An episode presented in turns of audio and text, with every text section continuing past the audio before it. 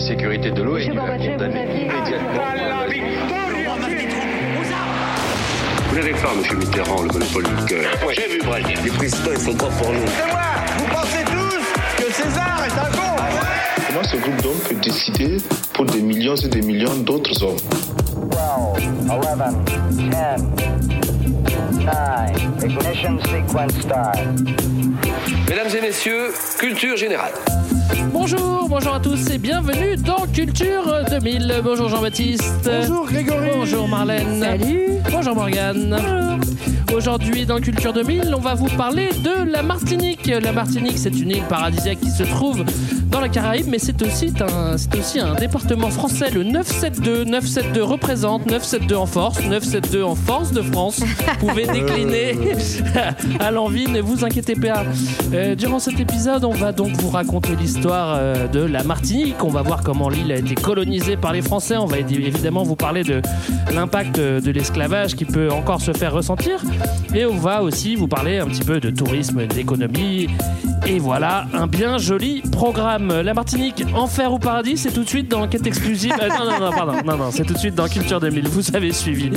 Évidemment, qu'est-ce que ça vous évoque la Martinique? Je commence par toi, Morgane. Qu'est-ce que ça t'évoque, toi, la Martinique? Alors moi, ça m'évoque une copine euh, de ma classe quand j'étais petite qui me disait qu'elle venait de Madinina et j'étais persuadée que c'était en Alsace. Ah oui, d'accord. En fait, tout à fait.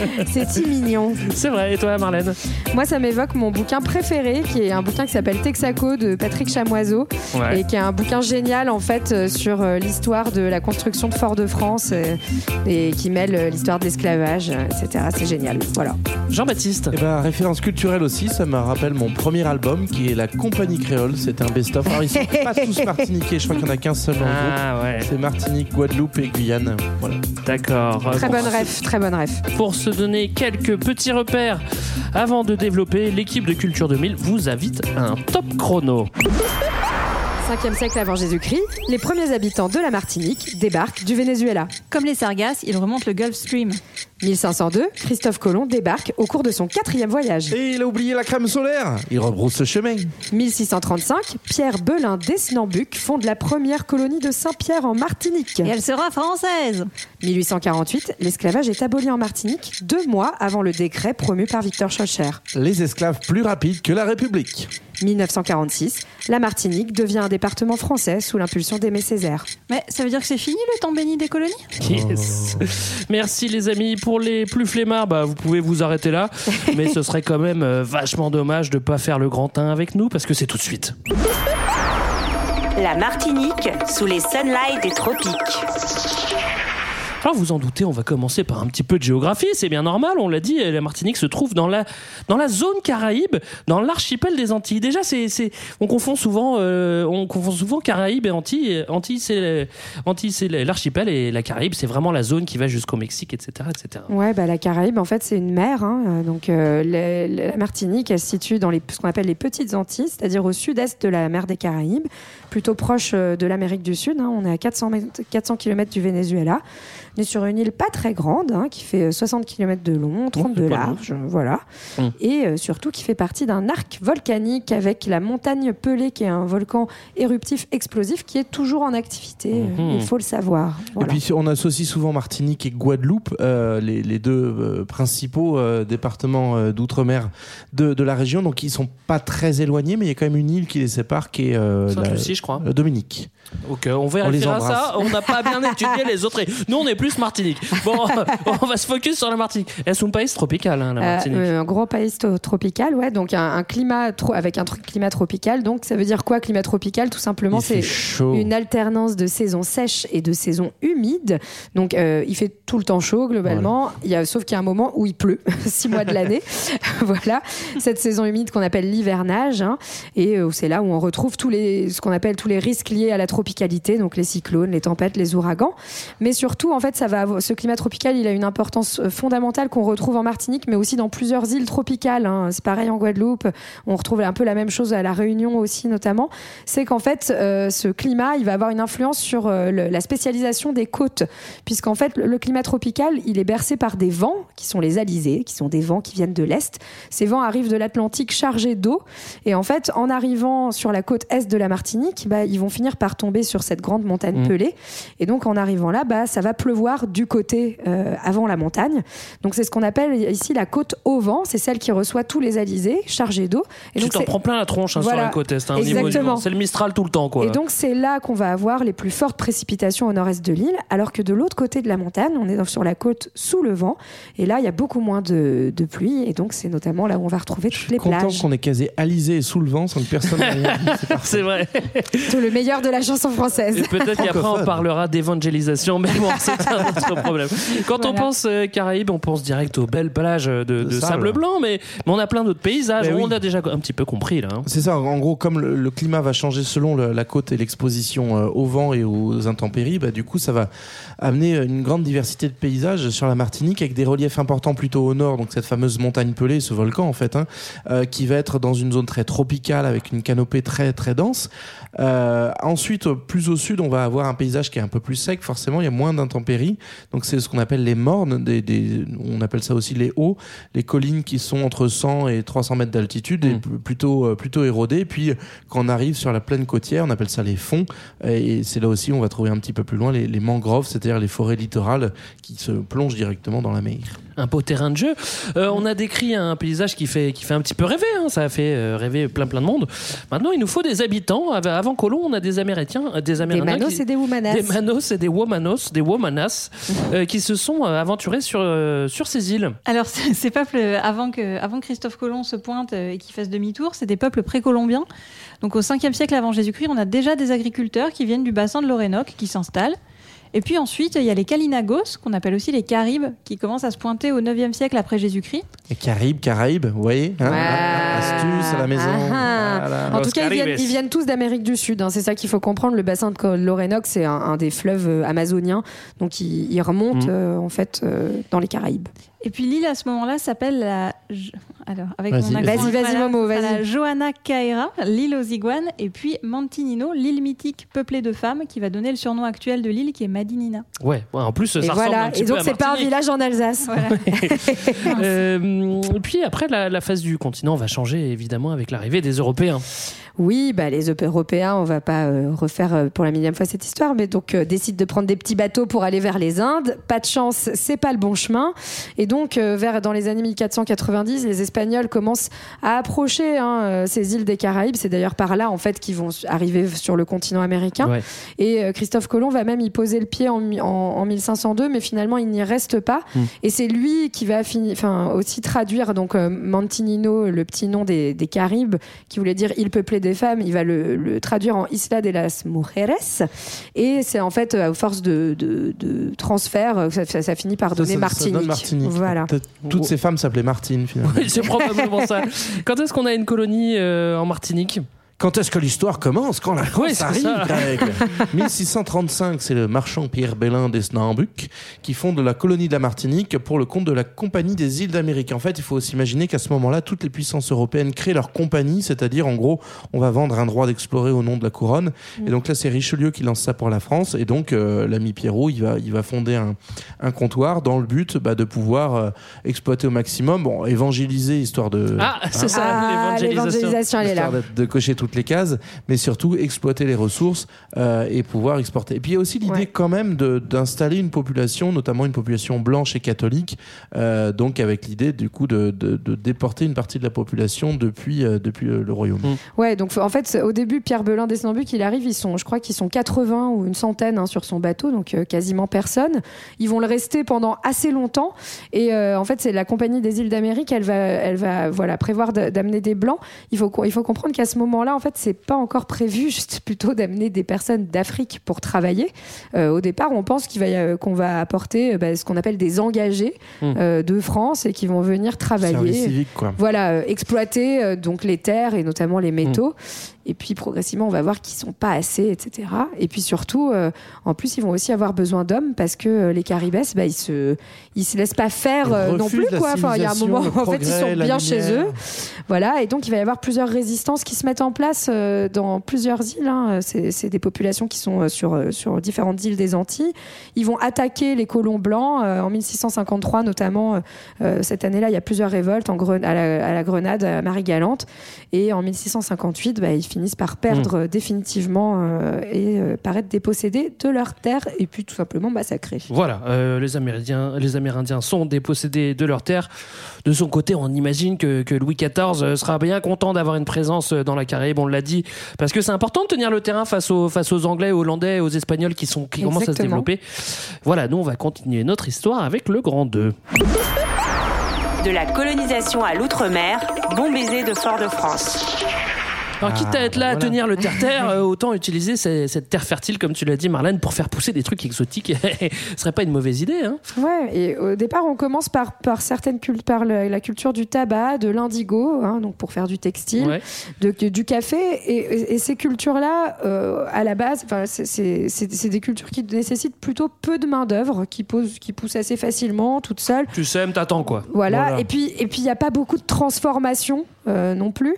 Donc, voilà, on peut avoir des bons rendements, dégager pas mal de moulas sans avoir beaucoup de personnes. Et donc, à ce moment-là, on pense euh, que ça va se faire grâce aux engagés de la Mm. métropole.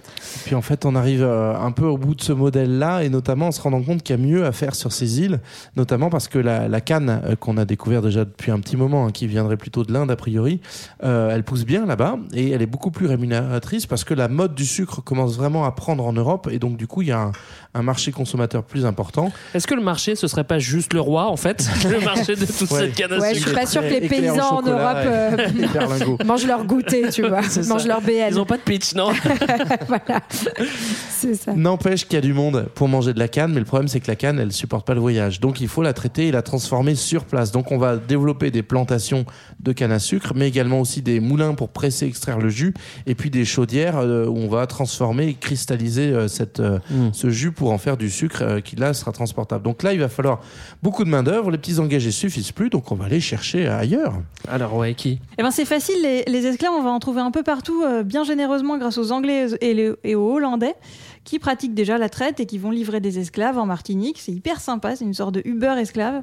Mais bon, comme c'est insuffisant, on commence à produire euh, en local, on va dire, et on produit une traite française, et ça marche hyper bien, parce qu'en 100 ans, euh, il y a 100 000 personnes qui vont commencer à bosser. Mm. Bon, le vrai problème là-dessus, c'est qu'en termes de durabilité, on n'y est pas, parce qu'un esclave, euh, ça vit en moyenne 25 ans seulement. Oh, sympa. Puis on n'est pas vraiment sur du, du bonheur partagé, mais en tout cas on est voilà Mais sur dans l'obsolescence programmée. C'est ça, euh, et dans la mise en place du coup du- de ce qu'on appelait la traite négrière, hein, qui euh, donc avait été déjà démarrée avant les Français, mais les Français euh, participent très très largement, et donc effectivement, bah, ça, ça amène une main d'œuvre beaucoup plus nombreuse en Martinique, euh, donc Pour venue, voilà, d'Afrique, dans lequel on, qu'on va mettre directement effectivement Mm. dans les plantations, et donc il va falloir un petit peu réguler bah, ce qu'on peut faire ou pas avec des esclaves, et donc ça va être notamment tout le, job euh, que va essayer de faire Colbert dans ce qu'on a appelé ensuite euh, le le code noir, c'est-à-dire en gros essayer de trouver un moyen euh, euh, de, de tenir cette main d'œuvre qui est quand même très nombreuse et qui devient plus nombreuse que les maîtres, Mm. euh, et essayer de trouver une façon de, de les gérer, tout en aussi s'assurant que les bonnes mœurs sont préservées. Oui, excuse, excuse. Bon, alors visiblement dans le col noir, il y a marqué deux trois trucs pour que les esclaves ne, les maîtres ne tuent pas leurs esclaves. Voilà. Ouais. Je sais pas s'ils suivaient Euh, vraiment le code noir, je suis Non pas mais sûr. alors après ce qui est, ce qui est intéressant c'est qu'il faut quand même savoir que à la base le, le code noir donc déjà c'est pas qu'un seul texte en fait c'est plein de textes différents Ouais. euh, qui ont été adaptés aux, aux contextes locaux. Ça commence avec une ordonnance royale de en 1695 euh, 1685 euh, donc éditée enfin faite par Louis XIV pour régler justement les conditions de vie des esclaves. Mais en fait ils vont adapter ce qui se fait déjà. C'est Ouais. voilà c'est une manière de rendre officiel des coutumes des usages locaux euh, envers, envers l'esclavage. Et c'est aussi une manière de le légaliser. Euh, voilà donc de, de le rendre de, de le rendre légal.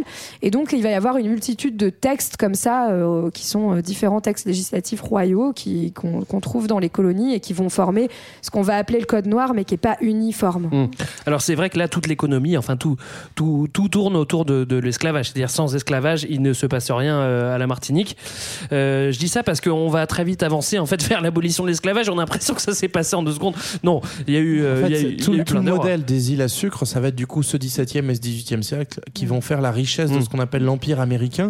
Euh, faut, à, à ce moment-là, la plus grosse colonie, la pépite de- du Royaume de France, c'est euh, ce qui va devenir plus tard Haïti.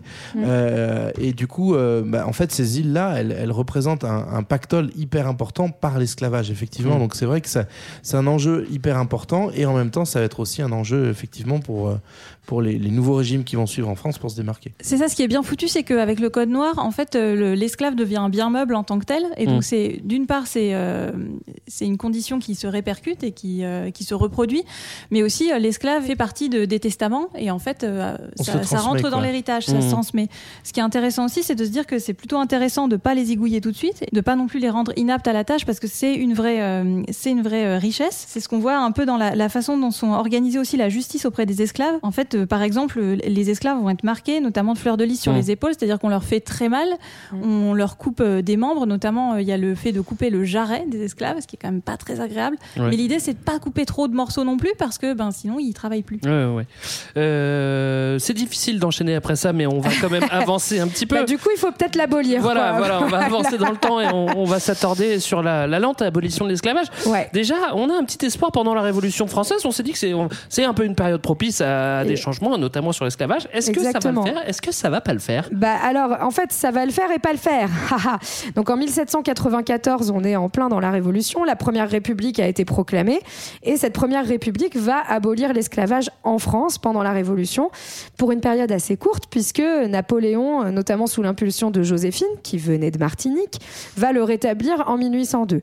Toujours est-il que pour la Martinique, bah, le coche est un peu loupé pour cette fois-là. Ouais, mais, euh, Euh, puisque en fait en 1793 on est donc en pleine révolution il faut Ouais. reprendre le contexte hein.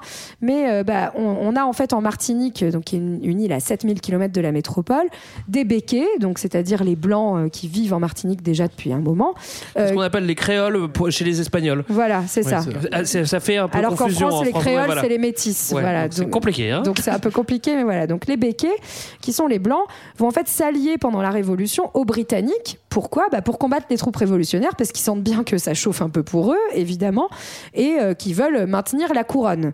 Voilà, donc ils vont s'allier dans un traité qui s'appelle le traité de Whitehall. Et en fait, dès 1794, bah, c'est un peu... euh, là, en fait, les Britanniques vont en profiter et ils vont carrément conquérir la Martinique, qui n'appartient plus à la France pendant toute cette période. Et donc, euh, bah, alors que l'esclavage est supprimé dans les territoires français, ça ne l'est pas en Martinique, qui n'est plus à la France à ce moment-là. Et donc, la- la- l'esclavage va être maintenu. Et la Martinique n'est restituée à la France qu'en 1802, Mm. quand l'esclavage est rétabli. Ouais. Je vous propose euh, justement d'écouter euh, dès à présent euh, Aimé Césaire, dont on parlera un petit peu plus tard, nous parler de, de colonisation. Il ne faut pas oublier l'action extrêmement importante menée par les esclaves eux-mêmes. N'oubliez pas euh, que ces Noirs amenés ici à l'esclavage n'ont jamais pris leur parti de la condition servile. Et toute l'histoire des colonies, la Bérénal le savait bien au XVIIIe siècle, toute l'histoire des colonies, c'est l'histoire des soulèvements d'esclaves. 10, 20 soulèvements euh, au 18e euh, et au début du 19e siècle. C'est un élément extrêmement important. Donc, par conséquent, les nègres ont toujours combattu euh, pour leur liberté. Ben, on, a élevé des statues à Shellcher, c'est bien, mais on devrait aussi élever euh, une statue au nègre marron anonyme euh, ou à l'esclave inconnu, Hmm. comme au soldat inconnu. Aimé Césaire Ça, cite important. Victor euh, Schulcher et, et l'esclave inconnu. On est maintenant en 1848.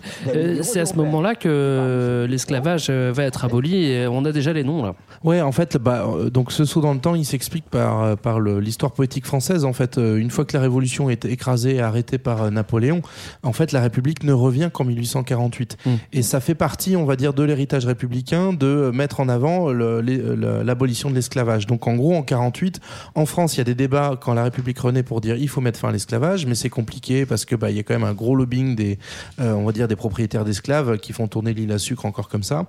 Et donc Schulcher va obtenir, en négociant, donc il est euh, sous-secrétaire d'État aux colonies, il va obtenir euh, le, le droit à l'abolition. C'est une abolition un peu par le bas, c'est-à-dire qu'il va notamment mettre dans, dans, dans la corbeille euh, le fait qu'il faut indemniser, non pas les anciens esclaves, mais les anciens maîtres Ouais. qui perdent du coup dans cette abolition. Et en fait, ce que dit euh, Césaire là dans l'extrait, c'est que on n'a pas attendu le décret de Schulcher et de la République, puisque les esclaves sont en révolte euh, permanente, et notamment en fait en 48 aussi en Martinique, parce qu'on a les échos de, des changements qui se passent en métropole. Ouais. En fait, il y a des révoltes d'esclaves importants, notamment menées par euh, ce qu'il dit les, les nègres marrons. Faut expliquer les, les nègres marrons, ce C'est sont pas qu'un groupe de musique. Non, c'est ça. C'est pas que le 22 mai à l'Olympia. Pour ceux qui se rappellent. hein. c'est euh, en fait les- le, le marronnage, c'est le fait de s'enfuir. Euh, c'est les esclaves qui qui vont prendre la fuite et qui vont se cacher dans les hauteurs de l'île. Ouais, Et souvent donc- parce qu'ils sont mieux cachés et que c'est plus dur d'aller les chercher Voilà, dans c'est la ça. Et donc, du coup, ils vont ouais. mener une forme de, de- de révolte. Et c'est notamment l'épisode qui se passe à ce moment-là, en, en 48, euh, quand, euh, quand en fait les esclaves vont prendre leur indépendance par eux-mêmes. Ouais, en fait, il faut comprendre que donc la, la République, elle est, elle est décrétée en février 48. L'abolition, En, euh, en, en- en février, dans c'est la République. En avril 48, c'est l'abolition. Et normalement, bah, il y a un petit temps de comment, euh, enfin un petit De temps pour qu'il soit quoi. applicable. Donc c'est censé être en juillet. Et en fait, la Martinique va être le premier endroit où cette euh, abolition de l'esclavage va être mise en place dès le 21 mai, donc euh, quasiment tout de suite, puisque en fait la- la- le décret va déclencher des euh, et, et notamment parce qu'il va y avoir un esclave qui s'appelle Romain, qui va être, euh, qui en fait va battre le tambour un jour. Le tambour va être vu comme une contestation par les par les colons, et donc ça va créer un soulèvement général des esclaves contre les maîtres avec des assassinats. hein, c'est assez c'est assez violent.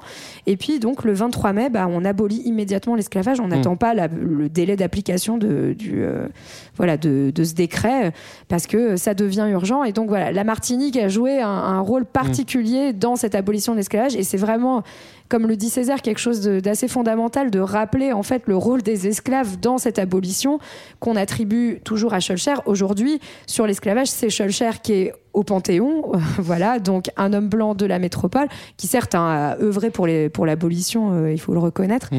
mais euh, il y a peu de monuments finalement aux esclaves. à l'esclave inconnu, comme disait euh, Aimé Césaire. Euh, après les esclaves, ça continue, c'est autour des, des coulisses de se faire exploiter entre guillemets, hein, entre guillemets Ouais. volontairement parce que parce que euh, il y a un accord à la base. C'est ça, les coulisses, les nouveaux esclaves, euh, c'est-à-dire, euh, en gros, ce sont des, travailleurs forcés, plus ou moins. hein. On va les rafler notamment principalement dans, en Chine ou en Inde, dans, donc on va piocher allègrement dans le- l'Empire britannique. C'est une, euh, des, des régions à forte main-d'œuvre disponible, et donc Mm. les, les Anglais, et puis on va voir les autres colonisateurs, vont piocher dedans. Donc officiellement, c'est pas des esclaves, mais en réalité, ils vont faire le même job, habiter les, mêmes, euh, les mêmes boutiques, et globalement, ils sont pas libres Ouais. de, de Ouais. partir quand ils veulent. Et en plus, ça va créer vraiment euh, des gros conflits avec les anciens esclaves aussi, parce qu'ils vont être employés à très très bas prix. et donc ceux qui viennent d'être d'être libérés, bah, eux, ils veulent travailler à un salaire décent euh, comme les Français, etc. Et donc ça va créer voilà un genre de dumping euh, des, des salaires et donc créer de nouvelles tensions au sein de, de l'île. Alors on rappelle que c'est les Anglais qui ont, mis ce système en place parce qu'ils avaient euh, ils prenaient justement euh, souvent nous, hein. souvent des Indiens et euh, on peut le voir dans certaines îles aussi dans l'océan Indien, que ce soit euh, la Réunion ou la Jusqu'en Afrique du Sud aussi. Ouais. euh, Oui, Bah, en ça, Afrique du ça Sud, arrangeait fait- pas mal les Anglais, ouais, parce que euh, notamment il y avait des énormes famines en Inde et donc ça leur permettait aussi d'é- d'évacuer Ouais. un certain nombre de personnes euh, de l'Inde et bah, de les filer à la France en disant maintenant Ouais. c'est vous qui gérez quoi. Ce qui donne aujourd'hui des très belles cultures. Quand on va par exemple à l'île Maurice ou à la Réunion, il y a un métissage qui est, qui est grand avec euh, tu, tu manges de la bouffe indienne. Et en bon, Guadeloupe bref, et, aux, enfin, aux Antilles aussi, Ouais. hein, euh, voilà. Mais et en tout cas, ce qui est, ce qui est quand même intéressant sur l'esclavage, c'est pas c'est pas juste en plus de de, de parler de, de, de cet événement et de cette, cette longue période de l'histoire en elle-même, c'est de comprendre que l'esclavage aujourd'hui, il a complètement structuré euh, toute euh, toute l'histoire de la Martinique Ouais. et toute la manière dont l'île fonctionne aujourd'hui Mm, mm, mm. aussi bien au sein de son, enfin, son peuplement que ses activités, et c'est ce qu'on va voir. Et par exemple, notamment sur le, le peuplement, euh, on va avoir en fait aujourd'hui ce qu'on appelle le centre de l'île, qui était en fait les anciennes zones de, de marronnage appelées euh, les hauts, qui en fait sont encore aujourd'hui. endroits où, on, où les esclaves allaient se planquer. Voilà. Et en fait, c'est encore aujourd'hui les marges économiques et sociales de l'île, très peu développées, contrairement aux littoraux qui étaient euh, investis par les colons. Et aujourd'hui, bah, la population euh, martiniquaise, elle est composée à 80% de noirs et de métis, 15% d'une population d'origine indienne et 5% de béquets. Et donc, ça montre cet héritage encore. Et, et on trouvait ça aussi dans la répartition avec les villes, et notamment la grande ville de la Martinique jusqu'au début du XXe siècle, c'est Saint-Pierre, donc qui est au nord de l'île. ouais. Pourquoi elle est là? En fait, c'est le grand port de commerce de toutes les Antilles parce qu'il est à côté de la zone de production de la canne à sucre notamment. Et donc, c'est une ville qui était majoritairement blanche alors que le reste de l'île était en Mm. grande majorité noire. Donc, il y avait ces grands décalages-là. Saint-Pierre, pour la petite histoire, euh, est rayé de la carte en 1902 parce que la montagne Pelée va exploser, donc il y aura une éruption. Et c'est un des plus grands euh, accidents, on va dire, euh, enfin, d'é- d'éruption Ouais. du, 20e siècle. 30 000 personnes qui meurent en quelques secondes et donc la ville va jamais s'en remettre, d'où euh, Fort-de-France qui devient la, la grande ville. Alors aujourd'hui, tu peux toujours donc, aller à Saint-Pierre. Saint-Pierre est revenu et c'est une ville très agréable où il n'y a pas trop de vent. Euh, on va maintenant euh, parler du, du statut de l'île. On a écouté mais Césaire il y a quelques minutes. Euh, Césaire, il a été député de la Martinique pendant une quarantaine d'années, un petit peu plus tard, hein, bien sûr. Ouais. Et puis, il n'aura pas fait que ça. de Fort-de-France. Voilà. Et euh, mais Césaire, c'est aussi le papa du 972. Hein, voilà. Certains Ouais. disent qu'il, certains disent qu'il l'aurait vu poser avec un Posca derrière la poste de Fort-de-France 972 RPZ.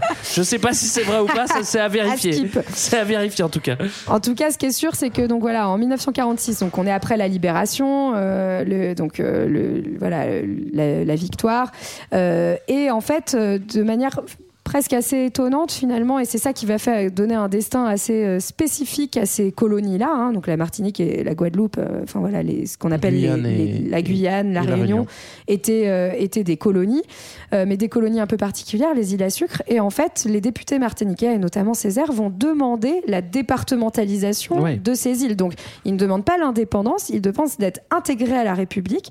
Et pour eux, le fait de devenir un, département, c'est le symbole de l'égalité. Ça Ouais. veut dire qu'ils sont un département comme les autres, euh, régis par les lois et les décrets de la métropole comme les autres. Voilà, donc ça a été vraiment euh, un, un combat mené et, et ils accèdent à leur Ouais. demande après la guerre. Parce que c'est vrai qu'en, par exemple, un petit peu plus tard, en, en 1978, on, on va avoir un parti indépendantiste martiniquais qui va être créé, mais au courant des années 2000, l'indépendance sera plus spécialement un objectif immédiat. Oui. Ça veut pas dire qu'on va pas discuter du statut de l'île, c'est toujours, euh, c'est toujours des, des questions qui sont, euh, qui se posent. Et d'ailleurs, il y, a- il y a plusieurs idéologies qui, qui- qui se confrontent Ouais, tout à encore fait. aujourd'hui. Bah, on a une opposition entre, en gros, l'assimilationnisme, c'est-à-dire. euh, Pas facile à dire ça. C'est pas facile à dire, encore moins à faire. En gros, on applique la- le droit français tel qu'il est, et donc on est des citoyens euh, pleins et entiers euh, à égalité avec n'importe quel autre département. Et à l'inverse, on a plutôt l'autonomisme, voire l'indépendantisme. Euh, euh, C'est-à-dire qu'il y a là encore des débats, notamment bah, Césaire est un peu critiqué parce que euh, euh, du coup, il, il prend pas l'option indépendantiste, donc il va être critiqué par rapport à ça. Ouais, juste parenthèse, l'option autonome, c'est par exemple les statuts de la Polynésie ou de la Ouais, Nouvelle-Calédonie, Nouvelle-Calédonie, juste voilà, pour donner une idée. Mais effectivement, en tout cas, aujourd'hui, enfin aujourd'hui, le, dernier référendum qui a eu lieu, c'était en 2010, et euh, l'idée d'un statut autonome pour euh, la Martinique qui a été refusée à près de 80%. Donc, euh, du coup, aujourd'hui, il y a quand même une large volonté de rester un, Mm. un- un département, département, euh, et région d'outre-mer, euh, même si effectivement, il y a, il y a plein de choses qui sont pas Ouais. résolues juste par le statut administratif. Oui, bien. On va attaquer maintenant notre dernière partie et on va parler un petit peu plus d'économie et de ressources. C'est le grand 3. Cuisine interne et dépendance à la métropole. Alors on l'a compris, la Martinique est une terre fertile. hein. Ça, si vous n'avez pas compris, Euh, si vous n'avez pas compris qu'on l'avait exploité à gogo, il faut reprendre le début de l'épisode aussi. Euh, Est-ce que l'agriculture aujourd'hui est encore euh, très développée, Morgane? Alors en fait, il y a quand même toujours de l'agriculture, surtout au nord-est de l'île, là où, euh, où Marlène expliquait tout à l'heure la côte au vent. Donc il y a d'importantes précipitations et les sols sont très fertiles, notamment grâce à la lave. Euh, on, on cultive toujours la canne à sucre et le rhum, euh, le rhum agricole, qui sont toujours l'héritage des, des plantations. Euh, par contre, le problème, c'est qu'avec la concurrence de la betterave à sucre à partir des années 60, euh, mais il n'y a plus qu'une seule sucrerie aujourd'hui et Ouais. c'est quand même pas très compétitif. Et il y a un vrai, un- une vraie difficulté, c'est qu'il y a aussi une spécialisation dans la, dans la banane depuis la fin de la Seconde Guerre mondiale. Ça va supplanter la canne à sucre. Ça représente et 23% de la surface agricole, un tiers des emplois et 50% des recettes d'exportation, ce qui, euh, ce qui génère de la richesse évidemment. Mais le problème de cette monoculture là aussi, c'est que ben, pour tout le reste et pour se nourrir, en fait, il faut quand même faire euh, appel à énormément Mmh. d'importations. En fait, on se retrouve avec le modèle de développement qu'on va appliquer aux pays euh, décolonisés, c'est-à-dire les inciter à faire de la monoculture. Le problème, Ouais. c'est qu'ils sont plusieurs à être sur la banane et donc, bah, du coup, le cours de la banane est variable et donc toute ton économie dépend finalement Et d'autres moins chères, parce que c'est Voilà. notamment les pays d'Amérique centrale qui vont se mettre à faire de la banane, Ouais. ou qui ont des, enfin voilà, une main d'œuvre moins chère et donc une concurrence super forte. Voilà, donc ça c'était pour l'agriculture. Et après, voilà, l'autre spécialisation qu'on va donner à Martinique, bah, ça, c'est celle, euh, en fait, c'est un peu l'image d'Épinal qu'on a, c'est le tourisme. Ouais. Et voilà, notamment sur cette fameuse côte sous le vent, où, plus ensoleillée, où il y a les plages, où il pleut moins, et où on va développer plein d'aménagements à partir des années 60, notamment les clubs vacances, hein, le club med, euh, voilà. Mais avec un tourisme très particulier qui est en fait extrêmement dépendant de la métropole, puisqu'on n'a que 15% de touristes qui sont étrangers en Martinique et euh, 90% des liaisons aériennes qu'il y a sont en fait avec Paris, avec la France. Et là encore, c'est une question de concurrence, c'est-à-dire que dans la région Caraïbe, euh, même au sein des Antilles, il y a plein d'autres destinations possibles, et en fait, notamment des destinations qui sont anglophones ou polyglottes, et avec lesquelles les liaisons aériennes sont beaucoup plus nombreuses. Ouais. Notamment, c'est la République dominicaine, donc qui partage l'île avec Haïti, euh, qui, euh, qui va décrocher le la tympan un bal en attirant plein de monde. Après, c'est sûr aussi que si on a les moyens, c'est, enfin, ça reste une belle destination. Et pour les Français, ça facilite aussi un peu l'expérience. Pour Ah certains bah oui. voyageurs qui ont peur, euh, euh, là, c'est plus facile d'aller dans un département euh, français euh, plutôt que d'aller dans un endroit où on parle espagnol ou un truc bizarre, tu vois. C'est- Alors, je voulais dire aussi euh, au niveau de l'agriculture que c'est bon. euh, ils ont encore le monopole du rhum. On fait pas encore beaucoup de rhum à, à la Oui. betterave. Du coup, ça va être là-dessus. Sur le rhum même- agricole, clairement. Là-dessus, oui. ils, sont, ils sont quand même peinards. Euh, donc, vous l'avez compris, l'économie, elle est vraiment basée sur euh, l'agriculture et le tourisme. Et sur le lien à la France, du coup. Et sur le lien à la France, c'est ça. C'est ça. C'est-à-dire que la Martinique, c'est quand même un petit territoire loin de la métropole, ce qui crée forcément une grande dépendance, en plus de son histoire qui était une histoire dépendante. Quoi. Ouais, et du coup, en fait, euh, bah, le fait qu'elle soit un département, finalement, va un peu jouer contre elle. En tout cas, c'est une des analyses qui est, qui est proposée aujourd'hui. C'est-à-dire euh, de se dire qu'elle a, elle a pas su notamment s'ouvrir, on va dire, à son marché, à ses voisins, puisqu'elle est tournée toujours vers la France. Donc, elle va exporter un certain nombre de, de produits qu'on a, qu'on a évoqués, mais pas du tout euh, suffisamment pour déjà nourrir sa propre population. Et comme elle a peu d'accords commerciaux, bah, en fait, la Martinique va beaucoup importer, et notamment en grande partie depuis la France. Mm. Ce qui est un peu une aberration géographique, puisqu'on est à 7000 km. Oui, alors après, c'est vrai que c'est une zone d'influence aussi des États-Unis. Peut-être que la métropole dit attends, attends, on va pas importer Oui, des trucs des, USA. C'est aussi un peu chasse gardée. non, quoi. mais après, euh, ça, ça répond aussi à un modèle de développement néocolonial où en fait, il Oui, n'y a, oui, non, eu- tout, y a pas eu d'impulsion pour développer euh, d'autres agricultures. Ce qui, enfin, Ça, et voilà, sûr. et ce qui aurait été possible pour fournir une agriculture Mm. locale euh, aux, aux habitants. Oui, et puis il y a toujours cette logique, même si on n'est plus dans une colonie, de considérer la Martinique et les autres, euh, notamment la, la Guadeloupe, comme des réservoirs. Et notamment, c'est ce qui se passe autour du, du Bumindom, Du euh, Bumidum, Bumidom, ouais. dans, dans les années 60. Donc, c'est le Bureau pour le développement des migrations dans les DOM. Euh, en gros, c'est une agence nationale pilotée depuis Paris qui va se dire tiens, il y a beaucoup trop de jeunes en Martinique, en Guadeloupe et ailleurs aussi, hein, notamment à La Réunion. Euh, euh, il y a pas assez d'emplois et de travail là-bas. À l'inverse, on a des campagnes en France qui se dépeuplent. Venez, on les rapatrie. Et donc, en fait, l'État va organiser la migration euh, dans des conditions qui sont quelquefois bien douteuses, hein, notamment bah, du côté de la Réunion. Il y a eu des, des plaintes qui ont Ouais. été portées par, par des gamins qui ont été en fait arrachés à leur famille Ouais. pour être balancés en Creuse, notamment. Et donc, du coup, on va organiser le, le déplacement d'une population qui est jeune et qui est celle qui est souvent aussi un peu plus éduquée, donc qui va pouvoir accéder à, à une, euh, une amélioration de son statut social en métropole, mais par contre qui va manquer terriblement à Martinique. Et le Bumidum, juste, hein, c'est pour ça que, enfin, c'est notamment euh, le, le recrutement va se faire énormément dans les services de santé. hein. c'est pour ça qu'il Ouais, va ouais, y ouais. avoir euh, voilà, tous les clichés qu'il y a pu avoir, euh, les sketchs des inconnus et trucs Ouais, comme ouais, ça. tout à fait. ouais, on vois voilà, tous en tête celui-là. Non, mais là-dessus, c'est, enfin, c'est vraiment parce que Ouais. ces populations des Antilles ont été très largement Mm. Euh, placées euh, dans, dans les systèmes des dans les hôpitaux. Ce qui est, ce qui est euh, marquant aussi, c'est que quand on dézoome un peu sur zone de- des Antilles, euh, plus, général- plus généralement, on voit que euh, les îles de la Caraïbe, elles sont inégalement développées. Il y a les, les îles sous influence américaine, on peut penser aux Bahamas ou à Puerto Rico qui sont euh, évidemment les plus développées. Finalement, la Martinique et la Guadeloupe, euh, euh, elles, sont, elles font partie des, des plus développées parce que ce qui vient après, c'est plutôt la République dominicaine, Haïti, euh, la Jamaïque, Cuba, Saint-Vincent et d'autres petites îles. Et donc euh, oui, il y a des inégalités dans la Caraïbe, mais en plus de ça, il y a des inégalités dans la Martinique. Et donc euh, euh, à l'échelle locale, c'est encore, c'est encore, euh, encore différent quoi. Bah, c'est ce que disait Marlène tout à l'heure, notamment dans la géographie. Euh, C'est-à-dire qu'il y a une, des inégalités qui sont héritées de l'esclavage, avec, euh, bah, on l'a dit, des territoires qui étaient plutôt habités par des descendants d'esclaves Ouais. marrons et qui- vers lesquels il y a très peu d'infrastructures routières. Les routes, elles font plutôt le tour, suivent globalement le littoral. Donc, du coup, si tu habites dans les hauts, dans les terres un peu reculées, bah, tu as moins d'accès, moins d'accès au travail, etc. Donc, ça, c'est une forme d'inégalité qui existe, mais il y a effectivement d'autres formes d'inégalité encore. Il y a vraiment des inégalités qui sont renforcées par les activités économiques, notamment liées au développement du tourisme et du littoral, parce que euh, le tourisme également, même si euh, il rapporte de l'argent, c'est aussi euh, exploité par des groupes métropolitains qui viennent faire du pognon gentiment en Martinique. Et puis il y a un problème de route littorale saturée, il y a un problème de gestion de la ressource d'eau qui est extrêmement important. Et puis c'est quelque chose qu'on connaît pas du tout nous en métropole, mais il y a des coupures d'eau qui sont très Ouais. régulières et qui sont très importantes. Et pas Oh, des ça va arriver. Oui. ça va arriver en métropole, faut pas s'inquiéter. C'est pas des coupures qui concernent euh, les jardins, c'est des coupures qui concernent euh, ben, les sanitaires, euh, ouais. l'alimentation. Mm. Et euh, ça dure depuis euh, plusieurs années. Et euh, les... c'est lié à une installation qui est vétuste, qui est pas, qui est pas du tout renouvelée. Et euh, il y a des, des retards de travaux qui datent d'une quarantaine d'années. Donc il y a Ouais. un peu de Ah oui, travail. c'est un petit Bah, retard quand même. Justement, on, on touche à un autre problème. C'est vrai que on on a compris la Martinique n'est plus une colonie, c'est maintenant un, un département.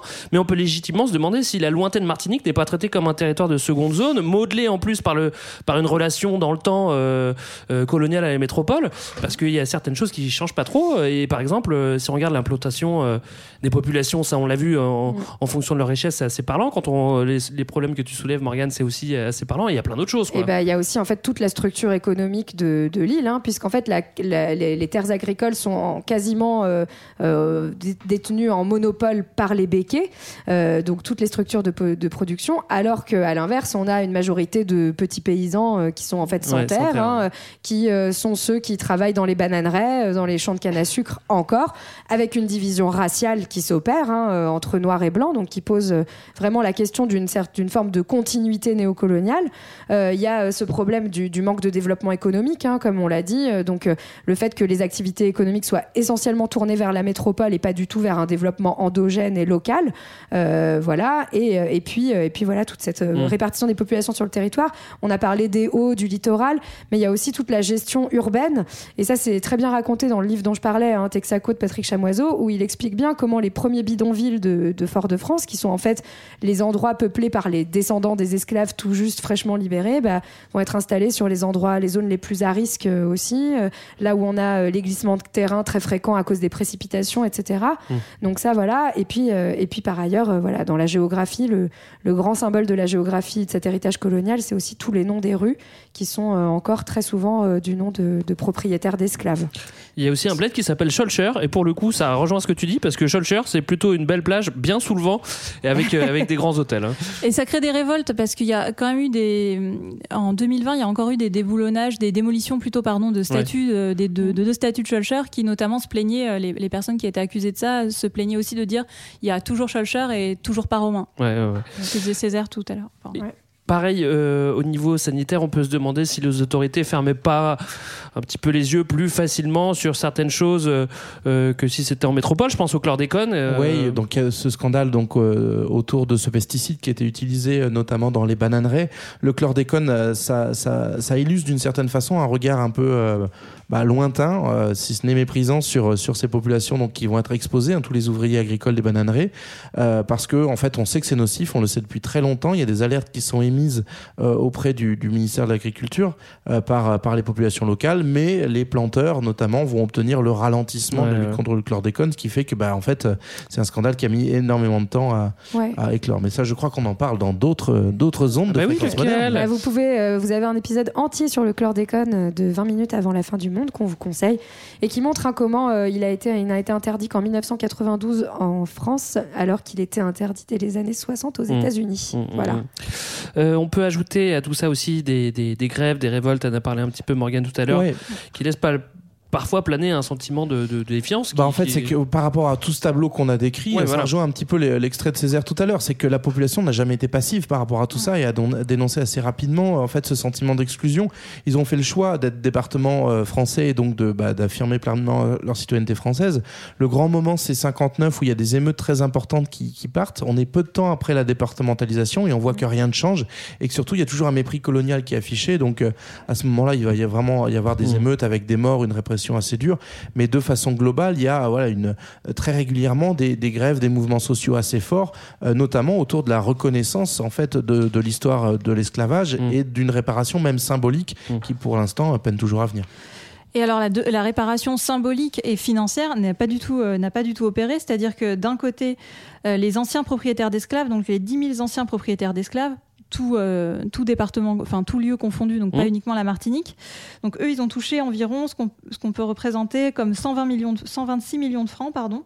Donc ça fait 27 milliards d'euros d'aujourd'hui, donc c'est plutôt En pas mal. 1848. Oui, c'est hein. ça, Voilà, Voilà. ouais, en francs 1848. Ouais.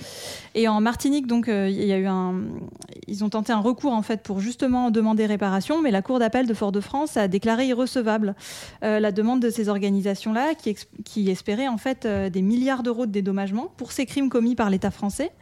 Euh, mais euh, le problème, c'est que la loi Taubira, en fait, ne prévoit pas de réparation dans ce cas-là. Donc c'est foutu. Et donc, on peut, pour conclure, on peut juste dire que tout ça crée une forme de grande défiance euh, envers l'État, euh, enfin envers la République française, hein, euh, et ça pose un vrai problème démocratique aujourd'hui, euh, justement, de euh, cette défiance, parce qu'on va remettre en cause certaines, euh, certaines lois, certaines euh, qui sont parfois euh, justes. Et, c'est- enfin, et voilà, je sais, enfin, on, on sait qu'aujourd'hui, que notamment toutes les, les révoltes anti-vaccinales euh, qu'on a pu trouver, euh, qu'on a pu avoir aux Antilles, euh, s'ancrent en grande partie dans cette Mm. défiance euh, héritée de tous ces scandales qui en fait ne sont jamais euh, traités par l'État euh, en France. Voilà, les amis, ça sera le, le mot de la fin. Il est pas très joyeux, Euh, mais c'était notre épisode, euh, notre épisode sur la, la Martinique, garanti 100% sans accent. Voilà. On vous remercie de nous avoir euh, suivis. Laissez-nous euh, des coms sur euh, sur les réseaux sociaux. Dites-nous ce que vous pensez de la nouvelle formule aussi, parce que ça nous intéresse. Et euh, vous pouvez également participer aux frais de production euh, de l'émission en faisant un don sur Utip. On va vous glisser le lien quelque part, je ne sais pas où, et je ne m'en occupe pas, je suis bien content. Nous, on se retrouve dans deux semaines pour un prochain épisode. Tout de suite, on écoute quoi, Marlène? On écoute Chassol, que je vous conseille vivement, un artiste martiniquais euh, qui, fait, euh, qui a fait de la musique à partir de vidéos locales de Lille. Et voilà, je vous le recommande, c'est sur YouTube, c'est génial. Ça sonne très bien. D'ici là, un gros big up à vous. Bye bye salut